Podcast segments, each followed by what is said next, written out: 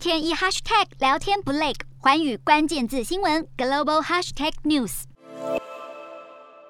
华尔街八号持续关注财报季，美国与伊朗可能就核协议谈判达成共识。国际油价下滑，能源股跑输大盘，美债殖利率走扬之下，金融股随之走高。材料、非必需消费品领涨，美股四大指数全数上涨。道琼指数上涨三百七十一点六五点，收三万五千四百六十二点七八点。纳斯达克上扬一百七十八点七九点，收一万四千一百九十四点四六点。标普五百上涨三十七点六七点，收四千五百二十一点五四点。费指数上扬八十二点七九点，收三千五百三十五点一三点。欧洲股市方面，在投资人静待本周稍后将出炉的美国通膨数据，以及准备面对各主要中央银行升息以抑制通膨之际，欧股今天走势分歧，以小幅涨跌作收。欧洲三大股市有涨有跌，英国股市下跌六点四零点，收七千五百六十七点零七点；德国股市上扬三十五点七四点，收一万五千两百四十二点三八点；法国股市上涨十九点一六点，收七千零二十八点四一点